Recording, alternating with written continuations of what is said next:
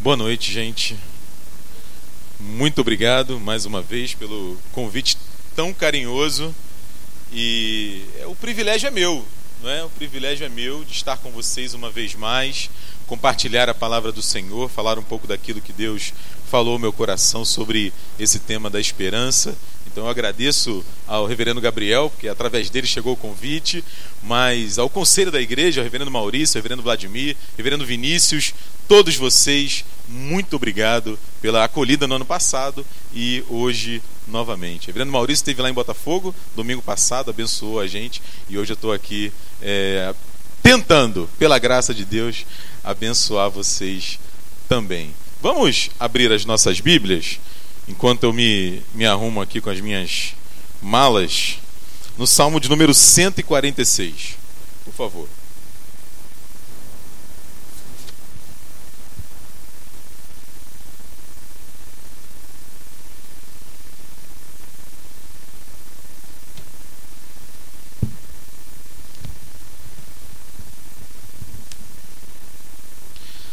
Salmo de número 146. É o texto que vai abrir esse nosso agosto de Deus, porque agora é meu também, né? desculpa. Esse nosso agosto de Deus foi o texto que me foi passado pelo reverendo Gabriel e eu fiquei muito feliz de pensar sobre esse texto porque fala bastante ao nosso coração. Abra aí no Salmo 146 e acompanhe a leitura na sua Bíblia, por gentileza. Diz assim a palavra do Senhor: Aleluia! Louva, ó minha alma, ao Senhor. Louvarei ao Senhor durante a minha vida, cantarei louvores ao meu Deus enquanto eu viver. Não confieis em príncipes, nem nos filhos dos homens, em quem não há salvação sai-lhes o espírito e eles tornam ao pó. Nesse mesmo dia perecem todos os seus desígnios.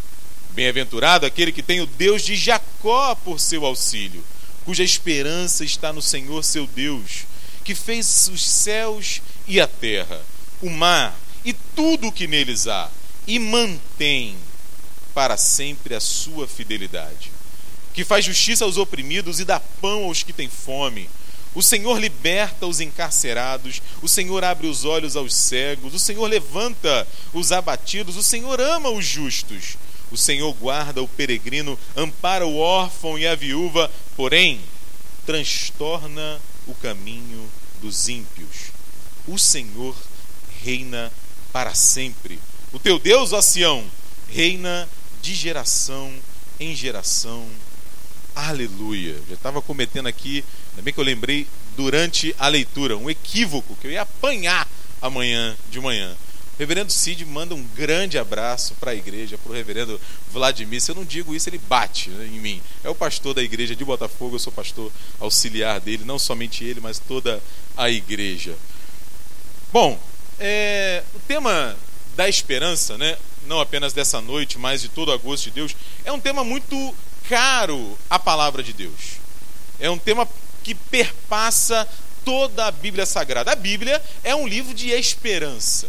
É um livro que traz promessas para nós desde o seu início até o seu final. Começa com uma grande abertura e termina com um fechamento de esperança que eu e você aguardamos, que a igreja do Senhor ao redor do mundo inteiro espera. Nós esperamos a consumação do reino de Deus. Nós esperamos o retorno do Senhor Jesus Cristo. Nós esperamos o novo céu e a nova terra. Nós esperamos. Mas enquanto isto tudo não acontece, a gente acorda, trabalha, estuda, sua, bate o carro, passa mal, vai para o hospital, fica doente, temos as nossas dificuldades todos os dias.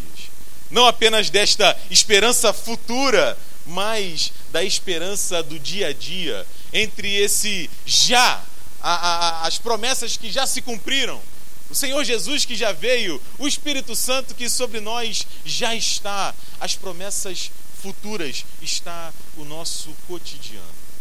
Portanto, a Bíblia não é apenas um livro que fala de esperança para o futuro. Por isso que entre os temas aqui nós vamos falar sobre dinheiro, nós vamos falar sobre morte, vamos, vamos falar sobre temas que tocam a nossa vida diariamente. É importante lembrar sobre isso, sobretudo, como o reverendo Gabriel já falou, num tempo em que a esperança tem se perdido. Principalmente, e esse é o nosso tema nesta noite, dependendo de onde nós estamos colocando a nossa esperança. Porque a gente pode correr o risco de imaginar, de crer, de esperar no governo que está sobre nós. No governo que está sobre nós. A gente corre o risco de imaginar que a nossa esperança está na nossa capacidade, no nosso braço forte, naquilo que nós somos capazes de fazer, de criar, de empreender. A gente corre o risco de imaginar que a nossa esperança está na nossa esposa está no nosso filho, no nosso marido, no nosso namorado, na namorada, em alguém com quem nós partilhamos a vida. E aí, se o governo falha, se o marido falha, se a filha falha, se o emprego falha, se eu falho, eu corro o risco de desesperar.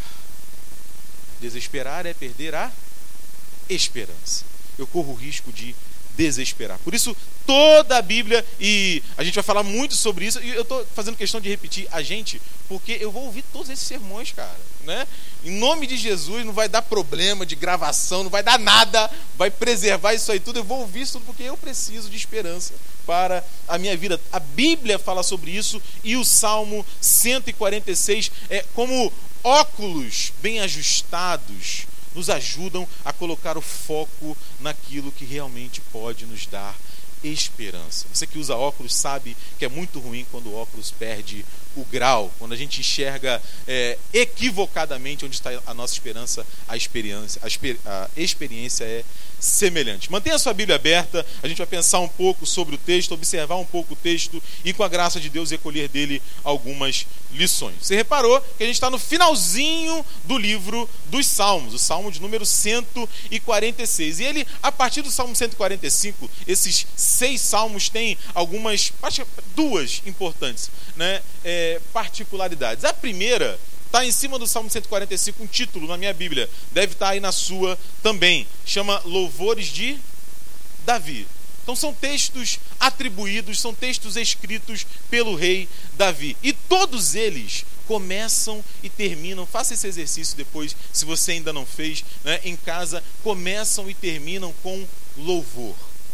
Começam e terminam com adoração começam e terminam com uma convocação, com um chamado a celebrar a Deus. Você sabe bem, né? o livro dos Salmos é o livro dos louvores, é o livro das orações, é o livro do abrir o coração para o povo de Deus. Se você tem, como eu, tenho até hoje dificuldades para orar, dificuldades para abrir o coração para Deus, dificuldades para expressar em palavras aquilo que está no seu coração, meu irmão, minha irmã, leia o livro dos Salmos.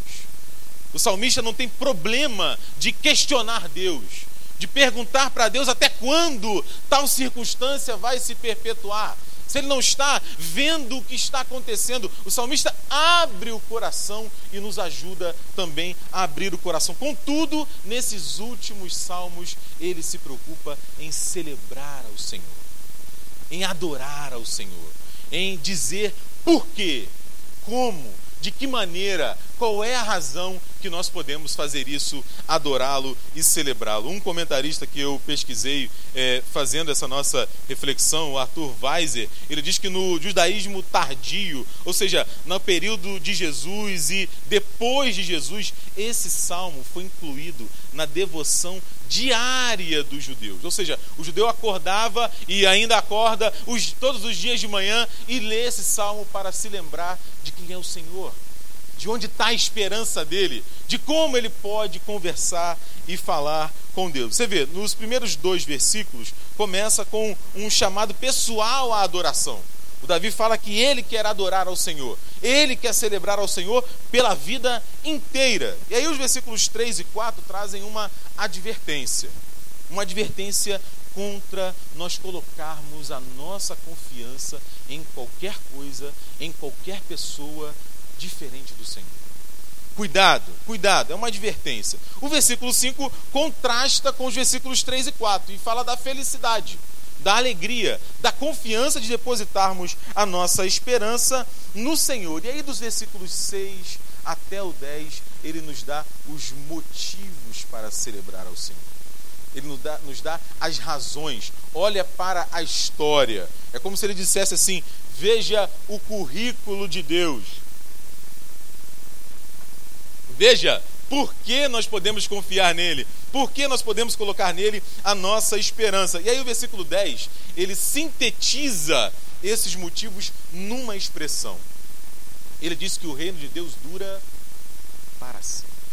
O reino de Deus dura para sempre. Então eu quero, é, a partir de alguns argumentos aqui, é, pensar com vocês sobre isso e aprender um pouco mais sobre esse texto. O primeiro o primeiro argumento nesses dois primeiros versículos é um chamado pessoal. É um chamado pessoal. Porque se nós estamos falando sobre esperança, devemos ter convicção de exatamente aonde, exatamente em quem está a nossa esperança. E o salmista começa o seu texto falando da sua experiência, falando da sua condição ele quer louvar ao Senhor durante toda a sua vida.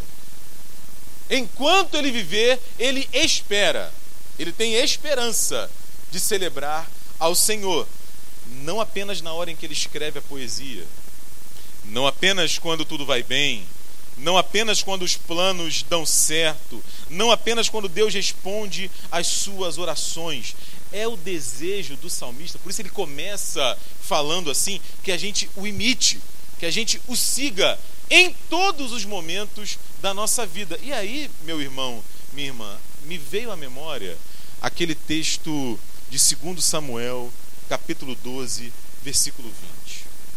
Você se lembra dessa etapa da vida de Davi? Porque no discurso isso é muito legal. Né? Adorar a Deus o tempo inteiro, independente das circunstâncias, do que acontecer. Agora, Diego, é meio tenso quando a gente se frustra, quando as dificuldades chegam. E o Davi era o Davi, não é? A gente não faz esse comentário? O Davi era o Davi, não é? O Davi era o Davi, o Elias era o Elias, o João era o João e por aí vai.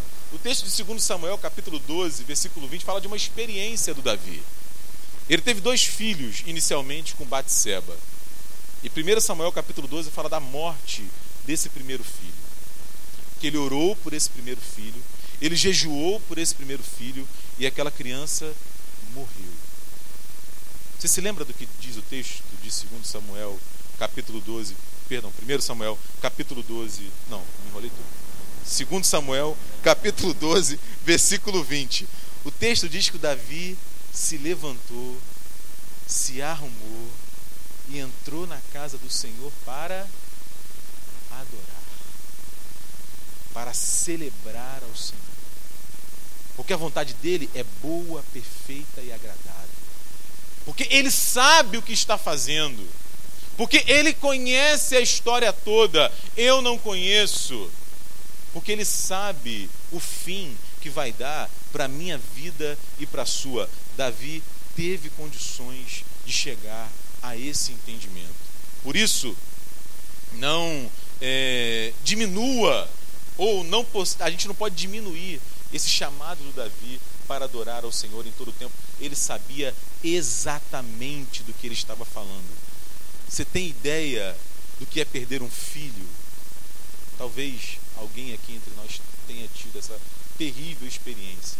Meu filho mais velho, Davi, está com o braço engessado, quebrado. Né? Caiu da cama, tropeçou no controle remoto e quebrou o cotovelo. Olha isso, louco. Né? E aí, Davi, uma experiência absurda. Foi no médico, o médico tirou o raio-x não viu a fratura. No dia seguinte, o inchaço não diminuía, levamos de novo, estava lá a fratura, cinco semanas com gesso e tal. Mas o que, que eu estou querendo dizer com isso? Davi chegou, estava na casa da avó, com o braço é, sem conseguir mexer. E ele andava e mexia esse braço e esse braço não mexia. Eu fiquei mal de ver o braço do meu filho quebrado. Imagina enterrar um filho. Davi diz: em todo tempo eu quero louvar ao Senhor. Nele está a minha esperança. E aí a lição é prática que a gente pode recolher desse texto, não é? É, é que meu irmão, minha irmã, andar com Deus, ouvir a sua voz, orar, falar com Ele, celebrar o seu nome aqui dentro, lá fora, aonde Deus enviar você, não depende em absoluto das circunstâncias. Depende de quanto você consegue enxergar de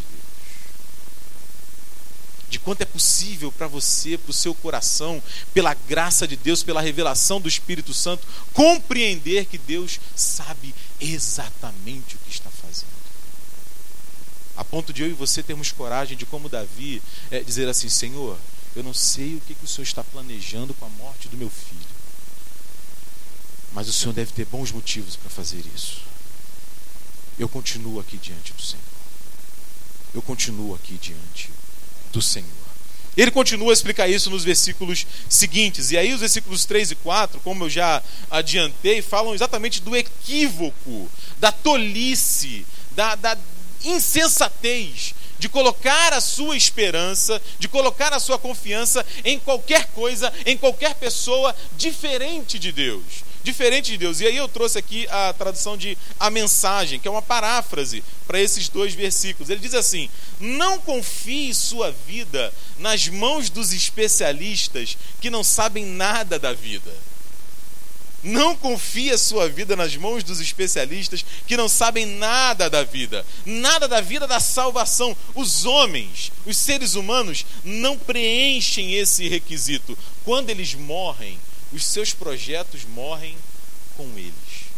Não faz sentido. E aí, por que, que ele, ele tira aqui, ele, em vez de ele colocar é, príncipes e filhos dos homens, ele coloca especialistas? Porque príncipe aqui não é necessariamente o filho do rei. A, a, palavra aqui não quer dizer isso. A palavra aqui quer dizer aquele que está incumbido de poder poder terreno um governante, um rei, um presidente. Pode ser um grande poder ou um pequeno poder também. A gente se acostuma a colocar esperança e expectativa no prefeito da cidade, no médico que a gente está se consultando, no pastor da nossa igreja. E aí, invariavelmente, o que acontece é que eles falham. Por que, que eles falham? Porque eles são seres humanos. E aí o Davi está falando: não faz sentido colocar a sua esperança, os seus anseios em homens, por mais poder terreno que eles tenham, por mais que eles sejam poderosos, passa, passa. E é engraçado como a gente faz isso, né? Eu estava lembrando da Copa do Mundo. A gente fez isso agora, não fez? Né? É, a gente estava colocando todas as nossas fichas no nosso craque maior, né? que estava da expectativa ali de ser o maior do mundo e tal, e nós, literalmente, junto com ele, caímos. Né? Literalmente, junto com ele, nós caímos. Né? Não adianta colocar a esperança em um Salvador da pátria. A gente faz isso na religião, como eu já me referi. A gente tem grandes homens, grandes mulheres de Deus. E aí, quando eles falham, quando eles caem, quando eles é, é, erram, a gente se lembra que eles são apenas seres humanos. Seres humanos, falhos. Não é? A gente está no clima da política. Né? Essa semana foi um, uma efervescência de discussões políticas. E é essa a pegada do texto quando ele fala de príncipes, quando ele fala de gente dotada de poder. E a gente imagina é, que esse candidato ou aquele candidato vai trazer a paz, vai resolver as mazelas do nosso estado, do nosso país, né? e a gente chega né, a, a brigar por eles. A discutir por eles. Não, a salvação está mais para a direita. Não, a salvação está mais para a esquerda. Né? A salvação é mais vermelhinha. Não, a salvação é mais azulzinha. E a gente discute com isso. A gente é, às vezes perde amizades por causa disso. No reino de Israel, na história de Israel, não foi diferente. Aí eu cito o reverendo Emílio Garófalo, lá de Brasília, falando sobre esse texto. Ele diz assim: mesmo bons governantes tinham suas terríveis manchas como fica claro nas vidas de Davi e Salomão. Mas Deus nunca esteve preso aos demandos do rei. Ele inclina o coração daquele que é um homem segundo o seu próprio coração, e desde Davi a Nabucodonosor, passando por Faraó no Egito, ele sempre faz a sua vontade. Ele sempre vontade. Veja, é, só para deixar claro, eu não estou dizendo com isso que eu e você devemos ser, por exemplo, alienados políticos. Né? Não estou dizendo isso, de modo algum. Os profetas bíblicos são exemplos de envolvimento social, de luta pela justiça. Chegando no Novo Testamento, João Batista morre por denunciar, também por denunciar a maldade de um governante ruim. Então, Jesus, os apóstolos fazem isso. Também não estou dizendo que devemos ignorar a realidade dos males que um mau governante pode fazer através de um mau governo, assim como as coisas boas que um governante bem preparado, bem intencionado pode realizar. Não é isso que eu estou dizendo e nem o que o Davi está dizendo. O que nós, né, eu junto com o Davi aqui, estou tentando não atrapalhar o Davi no que ele está dizendo, né, é que a nossa esperança não deve estar em seres humanos. Não deve estar em seres humanos. Por uma razão muito simples: ser humano falha, ser humano erra, ser humano duvida, teme, não enxerga a história inteira, não tem capacidade para isso, não consegue. É isso que o texto está dizendo não é? Não ponha a sua esperança, a sua confiança no Senhor. E aí a, a, eu separei aqui três lições para a gente nesses versículos. Primeiro, né, o Salmo convida a mim a você a examinar o nosso coração e perguntar para o nosso coração aonde está a nossa esperança. Qual é a convicção de onde nós iremos encontrar esperança, iremos encontrar felicidade, e iremos encontrar razão para levantar manhã após manhã, apesar das circunstâncias? Vale a pena sofrer por projetos humanos? Vale a pena brigar por projetos humanos? Vale a pena? Não estou dizendo também que você não pode ter suas convicções, sua ideologia. É claro que não. A questão é há algo maior do que isso. Há algo eterno. Há algo que sobrepuja tudo que qualquer homem ou mulher pode fazer. E é o que o, o, o rei Davi vai falar nos versículos seguintes, versículos 5 e 6, a gente chega no terceiro argumento. Ele diz ó, da felicidade daquele que deposita a sua esperança no Senhor. E aí eu lembrei daquele meme que o pessoal está falando agora, né? Aí sim, né? Aí sim, um Deus desse bicho, né? Diferente de qualquer outro, diferente de qualquer rei, de qualquer príncipe. Aí sim, né? Se não faz sentido confiar em seres humanos, em quem eu devo confiar? O Davi responde: confie no Senhor. Mantenha sua esperança no Senhor. O seu auxílio está no Deus de Jacó. E aí, aqui, né, é, eu quero resgatar um elemento antes de passar especificamente para o texto. Porque a gente precisa reconhecer, antes de confiar em Deus, e tem a ver com o elemento anterior, que a nossa esperança não pode estar em outra pessoa, como também não pode estar em nós. Eu preciso entregar. Eu preciso descansar. Eu preciso aprender a confiar. O próprio Davi, no Salmo 37, no versículo 5, ele diz: entrega, confia, descansa. Se eu retenho, se eu acho que sou eu que vou resolver, se eu acho que está nas minhas mãos, que tudo depende em absoluto das decisões que eu tomo, daquilo que eu faço, daquilo que eu realizo, eu não consigo encontrar esta felicidade, esta bem-aventurança. Eu preciso entregar. E o, o fantástico é que Diego, mas espera aí, se eu não entregar, se eu não confiar, se eu não colocar em Deus a minha esperança, Deus vai deixar de fazer? Deus vai deixar de agir? É claro que não. Olha a gente aqui. Pensa enquanto, em quando você nem sabia que Deus existia, que você nem considerava Deus na sua vida. A chuva dele cai sobre justos e injustos. O sol dele brilha sobre gente boa e gente ruim. A questão não é com Deus, a questão é comigo e com você. A questão é de coração, é de paz, é de deitar a cabeça no travesseiro e dormir em paz. Em paz eu me deito e logo me levanto e logo pego no sono, porque o Senhor está comigo. O Senhor me abençoa, o Senhor cuida de mim. E aí há uma, uma, uma, uma deixa aqui do Davi. Veja aí não é, o Salmo, o versículo 5. Ele diz assim: Bem-aventurado aquele que tem o Deus de. Deus de quem? De Jacó. Por que ele fala o Deus de Jacó? O povo não sabe que Deus é o Deus de Jacó? Por que tem que ficar repetindo que é o Deus de Jacó? Todo mundo sabe que ele é o Deus de Jacó. Né? Qual é a razão dele dizer isso daqui? Davi está vivendo mais ou menos ali uns 500, 600 anos, 400 anos, é, varia de estudioso para estudioso, depois de Jacó.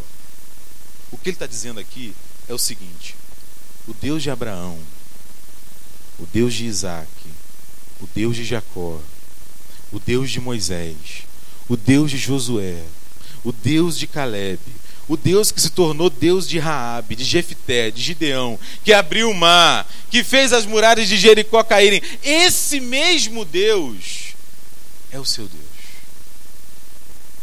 Olha para trás e lembra do que ele já fez. Olha para trás e lembra das promessas que ele fez e que ele cumpriu. Aquilo que ele cumpriu no passado, ele é capaz de fazer hoje de novo e fará no futuro. Ele é fiel, ele continua cuidando do seu povo. E qual é o contraste aqui? Com os príncipes deste mundo. Você já viu os príncipes deste mundo fazendo promessas? Você já viu os príncipes deste mundo dizendo assim: vou fazer, vou acontecer, Vou realizar, vou curar, vou abrir, vou fechar. E aí o tempo passa, e o que acontece com as promessas deles? Agora, tira os olhos deles e bota os olhos em você. Você já fez promessas? Antes de bater nos outros, né? você já quebrou promessas? Está vendo por que, que a sua confiança não pode estar em você? Está vendo por que, que a sua confiança não pode estar em outras pessoas? Porque o Deus de Jacó promete e faz. Promete e cumpre. Está com dúvida?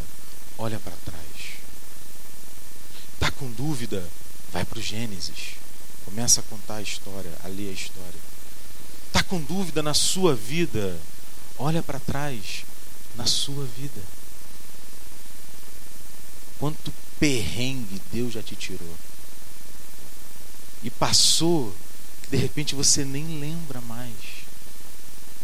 Coisas pelas quais você orava e chorava e ansiava por Deus para dar uma solução e passou e de repente você nem lembrou de agradecer. diferente de mim e de você, o Deus de Jacó é, cumpre sempre a sua palavra. Isso, diz o Davi, pode ser visto na criação. Veja aí, não é? o versículo 6. Ele fez os céus, ele fez a terra, ele fez o mar. Não é? Tem gente que promete fazer uma ponte não faz. É? Gente, ele, ele só fez o céu, né? a terra, o mar e tudo que nele é. Só isso. Né? Enfim, Lição prática aqui. Né? A confiança, a felicidade, a bem-aventurança vem com a entrega. E a pergunta que eu preciso fazer para o meu coração é: eu tenho entregado? Eu tenho confiado? Eu tenho descansado nele? Porque ele é o mesmo. Ele é o mesmo. Ele é o Deus de Abraão, de Isaac e Jacó, do Gabriel, do Diego, do Yuri, do Vladimir. Ele é o seu Deus. Ele é o seu Deus. Por isso, algo extraordinário na história da igreja é que não há mais sacerdotes. Não há necessidade mais de gente para fazer mediação entre você e Deus. Né? Esses dias atrás, o reverendo Cid pregava lá na igreja, teve uma hora que ele deu um, deu, como ele diz, deu, deu uns cinco minutos nele. Aí ele falou assim: irmão, não tem guru aqui na igreja. Né? E tá uma moda isso, né? Tá geral. O cara diz é, qual é a roupa que você tem que vestir, né? Qual é o emprego que você tem que ter, é, qual é o lado da calçada que você tem que andar e tal. E tem gente que acha que vai encontrar isso na igreja, vai encontrar isso nas pessoas, dos pastores. Não tem guru, irmão. Não tem o mesmo Deus que guia a vida dos pastores, dos presbíteros, dos diáconos, dos oficiais da igreja, falando do universo da igreja presbiteriana do Brasil, guia a sua vida, a vida de todos nós. A questão é se eu estou conseguindo enxergar isso. Né? E aí, para ajudar a gente, o Davi é, nos apresenta, como eu disse há pouco, o currículo de Deus. Está é? com dúvida ainda? Não está conseguindo perceber isso na criação? olha para a história, para as pessoas que estão ao redor de você. Né? A ação de Deus no mundo, nos versículos 7 a 9, é mais uma prova de que a gente pode confiar nele, né? de que ele não apenas promete, e porque aqui, meu irmão, é uma outra realidade a respeito de Deus chama a nossa atenção. Ele não apenas tem o desejo de fazer, não é? Ele não apenas tem o desejo de fazer, ele tem o poder de realizar. Né? E aí chama muita atenção, porque acompanha aí no texto, veja o que ele faz. Né? É, ele faz justiça aos oprimidos, ele dá pão aos que têm fome, ele liberta os encarcerados, ele abre os olhos aos cegos, ou seja, ele promove curas, ele levanta os fracos, os abatidos, os desanimados, ele ama os justos, ele guarda o peregrino, o estrangeiro, ampara o órfão e a viúva, porém, transtorna o caminho dos ímpios. E aí, a, a, a, em primeiro lugar, aqui, é, são realidades extremamente sociais, não são? E aí eu fiquei pensando, desde sempre, povo não promete isso? Não promete que vai é, dar saúde, que vai dar emprego, vai dar trabalho, vai dar oportunidade, vai, vai, vai, vai, vai, e consegue fazer. O contraste o tempo todo no Salmo está entre o poder eterno de Deus e o poder temporal, limitado de seres humanos em quem nós devemos trabalhar, devemos ajudar, devemos incentivar, devemos nós mesmos nos enganjar, mas que não são suficientes. Não são ou não é suficiente. Né? E aqui há uma, uma nota importante para mim e para você. No finalzinho do versículo 9, porque ele diz assim: ele transtorna o caminho dos ímpios às vezes a gente olha para a história, é? vou falar do nosso caso aqui, e a gente tem até expressões para falar sobre isso. Né? Parece que tudo vai acabar em pizza, não é verdade? Sempre vai ter um habeas corpus, né? sempre vai ter um foro privilegiado, sempre vai ter lá uma brecha na lei, né? para dar um jeitinho, famoso jeitinho, não é? brasileiro. E aí, primeiro, a justiça humana, coloquemos assim, né, já tem dado sinais, no nosso caso, de coisas assim, inéditas. Não é verdade? Inéditas. Você viu os últimos governadores do Rio de Janeiro tiraram umas férias muito sinistras. Né? Esquisitas. Coisas que, assim, há algum tempo atrás você não imaginaria. A ponto do pessoal fazer até greve de fome para ver se consegue né, é, é, sensibilizar a galera não é? é, é presidente do nosso país, atrás das grades, está lutando para provar a sua inocência, que ele diz que é inocente e tal. O fato é, é concreto está preso. Tem muita coisa ainda para fazer? Óbvio que tem, outras pessoas, e, e pesquisa, e vê, e vê, o que é verdade, o que é mentira. Né? O que eu estou dizendo é que a justiça humana tem dado sinais na nossa realidade que está respondendo. Agora, meu irmão, não ignore a justiça de Deus. Deus não está ausente da história. falando sobre o Evangelho, lá na carta aos Romanos, o apóstolo Paulo, no primeiro capítulo, ele diz assim: a ira de Deus se revela. Ele não diz que a ira de Deus vai se revelar. Ele não diz que a ira de Deus se revelou. Ele não diz que ah, ah, pode ter uma ira de Deus. Não, ele diz a ira de Deus se revela contra toda impiedade e perversão contra tudo aquilo que, por um lado, ignora quem Deus é e como ele age e aquilo que ele faz, e por outro lado, sabe que ele existe, sabe da sua vontade e não dá a mínima. O Senhor, diz o rei Davi, transtorna o caminho dos ímpios. Por outro lado, ele ajuda aqueles que têm necessidade. E veja, principalmente aí no, no estrangeiro, nas crianças, nas viúvas, é, não era o que Jesus fazia. O Evangelho não fala que Jesus andava por todo o lado fazendo o bem. Ele ajuda a mulher cirofenícia, ele ajuda a mulher samaritana, ele abençoa as crianças, fala que a elas pertence o reino de Deus.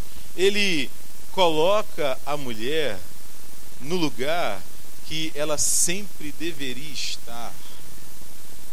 E a nossa cultura, eras após eras, insiste em diminuir não apenas a mulher, mas o ser humano como um todo, mas especialmente a mulher. A ponto do apóstolo Paulo dizer em 1 Coríntios capítulo 7 que o marido não tem poder sobre o seu corpo. Meu irmão, estuda isso depois.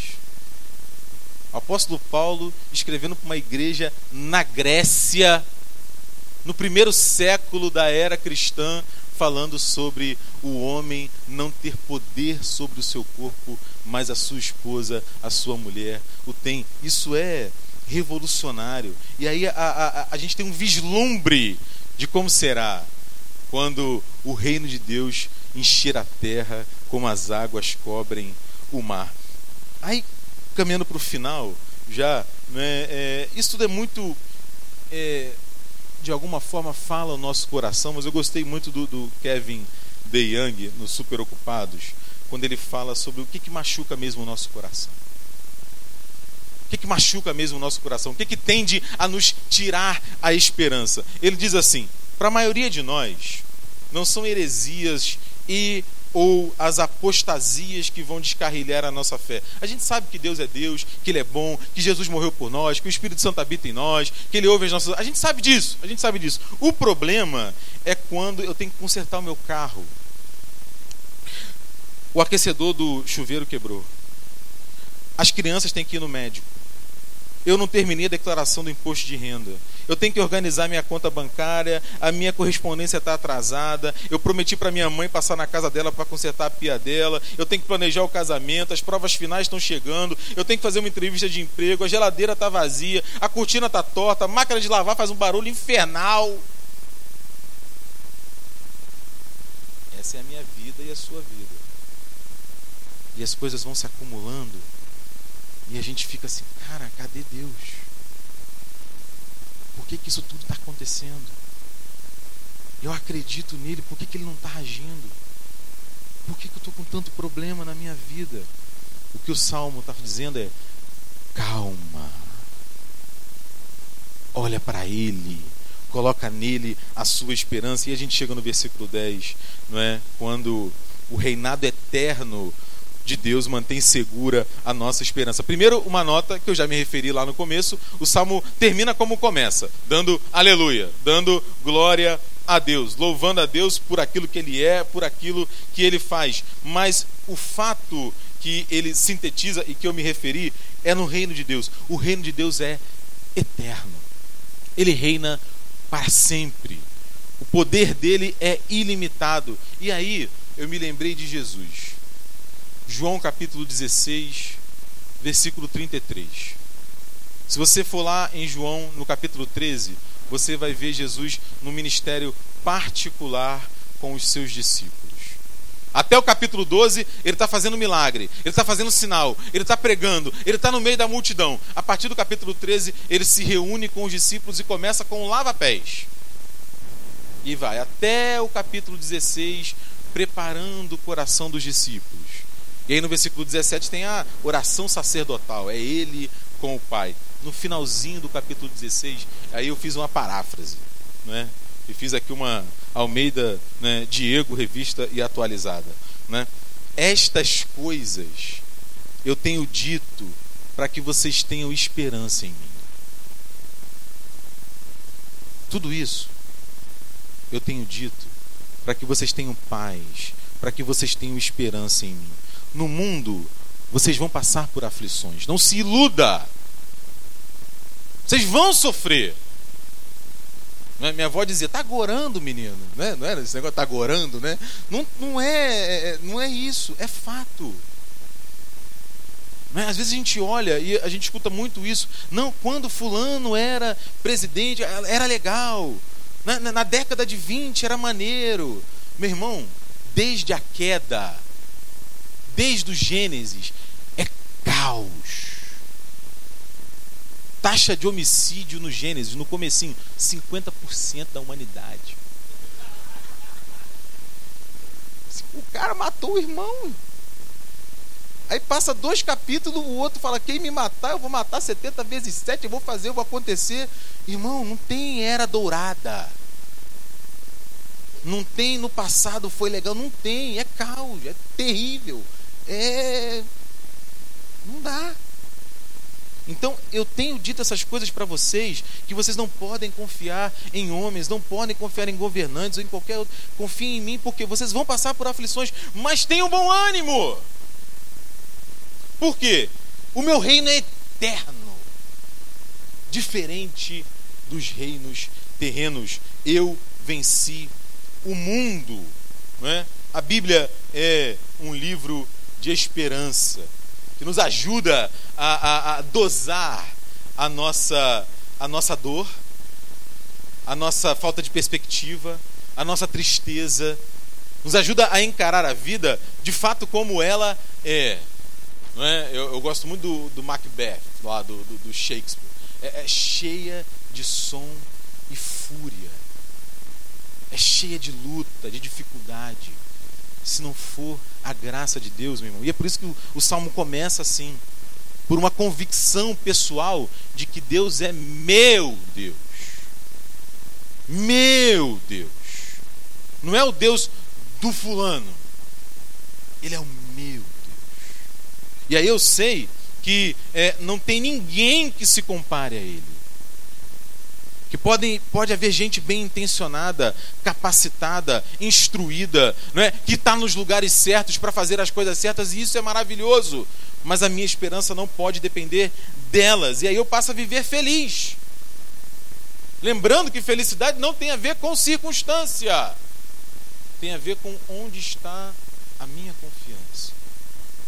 O que me leva a acordar todos os dias satisfeito né? E aí eu olho para a história e vejo como é que Deus agiu no passado, como é que Ele criou, como é que Ele mantém, e, sobretudo, meu irmão, minha irmã, quando Ele encarna na pessoa de Jesus Cristo.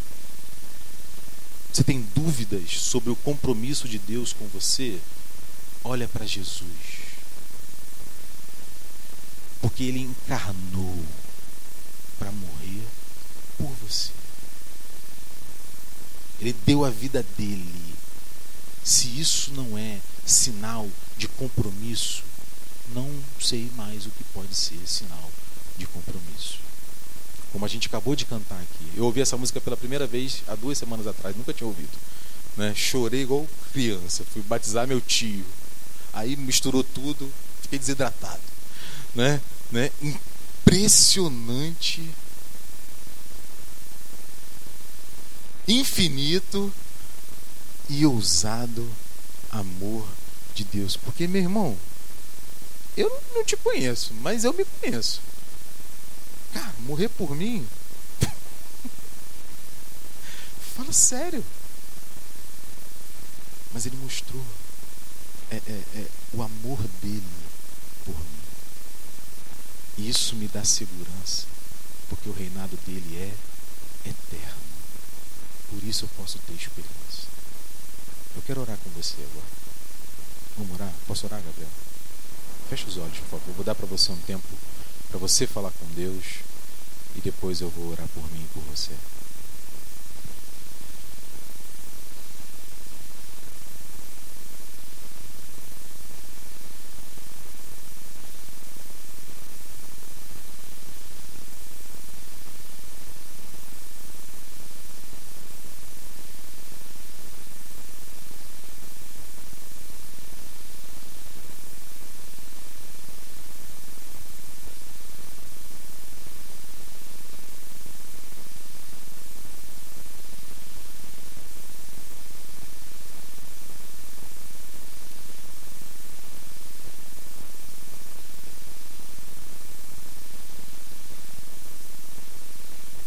Obrigado, Senhor, pela tua palavra, Pai.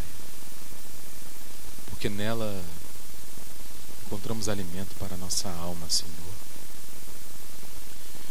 Encontramos a revelação de quem tu és, de como ages na história, do compromisso, Senhor, que tens, em primeiro lugar, com a tua própria palavra a fidelidade, Senhor, que tens ao teu poder, a tua ação na história, Pai.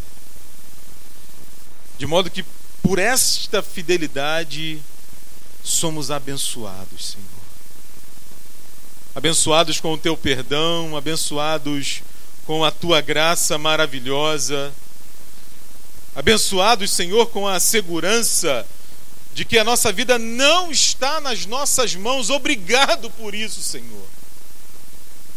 Obrigado porque a nossa alegria, a nossa felicidade, os nossos planos, as nossas intenções não dependem em absoluto daquilo que fazemos, Senhor, mas do teu poder soberano sobre as nossas vidas, Pai. Tu és aquele, Senhor, que ao longo da história tem regido nações, mudado o coração de reis, transtornado exércitos, Senhor. E além de tudo isto, tens agido no nosso pequeno coração, Deus, alimentando, mudando, ensinando, mostrando, Senhor, não apenas o teu grande poder, mas principalmente o teu infinito amor. Amor que a gente não consegue compreender, Deus, mas pela tua graça podemos sentir, Senhor. Podemos dizer que depois que te conhecemos, o Senhor mudou a nossa vida.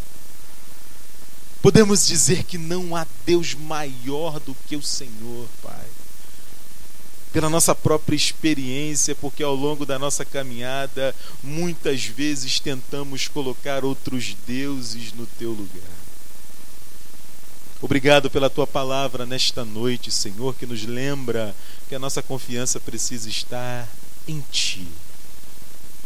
Tanto naquilo que diz respeito à eternidade, Senhor, ao novo céu, à nova terra, a vida após a morte, a ressurreição, promessas que enchem o nosso coração de esperança, que aquecem a nossa alma, mas também, Senhor, para o nosso dia a dia, Deus.